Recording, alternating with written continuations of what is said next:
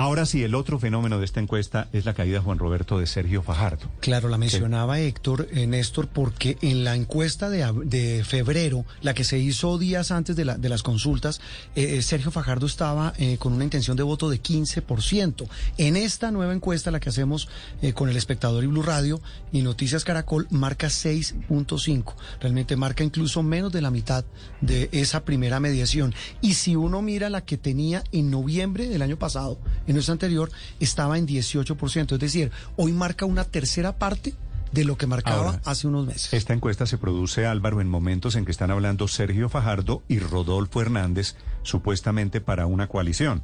Si la coalición tiene algún sentido, debería ser Fajardo renunciando en favor de Rodolfo Hernández. Pero también parece poco probable, ¿no? Porque es que Rodolfo Hernández dobla en intención de voto a Sergio Fajardo. 13.9. esa, esa fórmula es posible que no favorezca a Sergio Fajardo, que al contrario, eh, favorezca más a Hernández. Esa caída de Fajardo va La, a- la alianza entre los dos, dice usted. Sí, Sí, claro. eh, porque cuando se unen dos, pues tiende a, a succionar uno y no el otro. Y parece ser que aquí sería eh, Hernández. Eh, la caída de Fajardo se explica porque no tuvo la capacidad de, de desmontar esa narrativa que surgió después de las consultas entre Fico y Petro. Él tenía que haber montado una narrativa entre Fico y Fajardo, porque la primera vuelta realmente la pelea es entre, entre los que pueden llegar de segundos. Petro ya está en segunda. O sea que la narrativa ahora no era Fico Fajar, Petro, sino Fico y el contendor. Y no la lograron fijar, permitieron que esa narrativa siguiera eh, y le han dejado una, Si- si un espacio entiendo- a los si le competidores muy si le fácil. entiendo, si le entiendo, Álvaro, el objetivo no era eh, pegarle a Petro, sino pegarle a Fico. Claro, el contendor de Fajardo y de Rodolfo González Hernández es Fico. Claro. Petro, Sí. Petro es el contendor de segunda, no es de primera.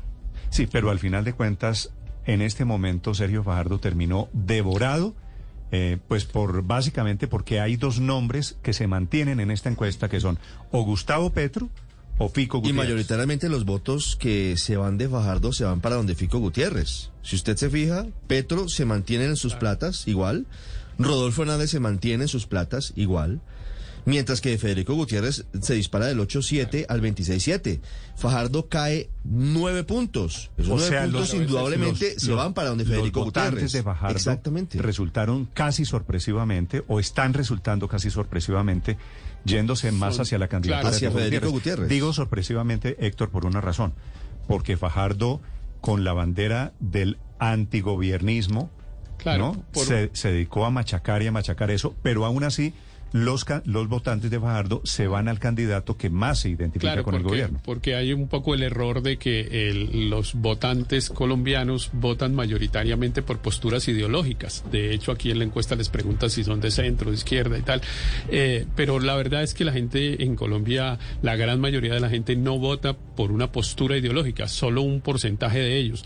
Eh, casi todos votan pues por una Por emoción, como se ha dicho. Y claramente Néstor. aquí hay una emoción que ha gravitado toda la, la, eh, campaña y seguramente va a ser la de la votación, que es si Petro o no.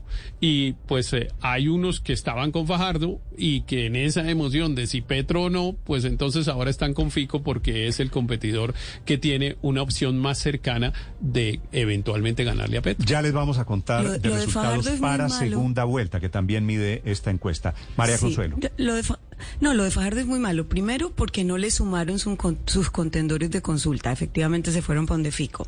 Segundo, porque ya lo conoce el 81% de la gente. O sea, él tiene un conocimiento muy alto, entonces no tiene mm, para dónde crecer. Pero adicionalmente, la tercera cosa, porque él prometía que era el único que le podía ganar a Petro en segunda vuelta. Y resulta que hoy en día están en 56-40. O sea, no tiene cómo ganarle, le va peor que a los demás. A propósito, Entonces, el que- los resultados son malos por donde se miren. En ese mismo Para sentido, María para Consuelo, el que más podría crecer, Martín, usted como encuestador, es Fico Gutiérrez, Federico Gutiérrez, porque es el que tiene de esos que están arriba el nivel de desconocimiento más alto. Es decir, entre menos lo conocen, pues obviamente menos personas van a votar por él. Allí es donde puede obtener mayores resultados. Sí, en el público de votantes Federico tiene el 85% de conocimiento, Gustavo Petro el 95%, Rodolfo Hernández 57% y Sergio Fajardo 87%. Y Néstor, La encuesta se hace todavía sin que hubiera pasado el otro hecho político de esta semana, que es el apoyo del liberalismo a De Federico de Gutiérrez. Es decir, esta encuesta no mide el eventual impacto que puede tener. Estaba en camino porque Estaba en terminaron camino. 27 que es pero- miércoles y el anuncio se hizo prácticamente desde el martes. desde el martes Sí, en la tarde. el- el- la encuesta la terminamos de, de hacer El de recoger 27 de el- abril. El, campo que fue el martes de esta miércoles, semana. Miércoles. Miércoles. Miércoles y sí, no, al- no alcanza a cogerlo, no alcanza a cogerlo Muerde todo. el dato. Néstor, tal vez un dato sobre el que mencionaban ustedes, tal vez eh, Álvaro y, y- y Aurelio sobre el tema del centro. Si uno mira eh, eh, el fenómeno de la caída de Sergio Fajardo, es el que menos saca de intención de voto entre quienes dicen ser de centro. Eh, quien encabeza ese grupo es Gustavo Petro, lo sigue Federico Gutiérrez, Rodolfo Hernández y por último en ese combo, en ese lote, Sergio Fajardo. Es decir, no, no, no encaja la propuesta de centro con quienes dicen ser de centro. Claro,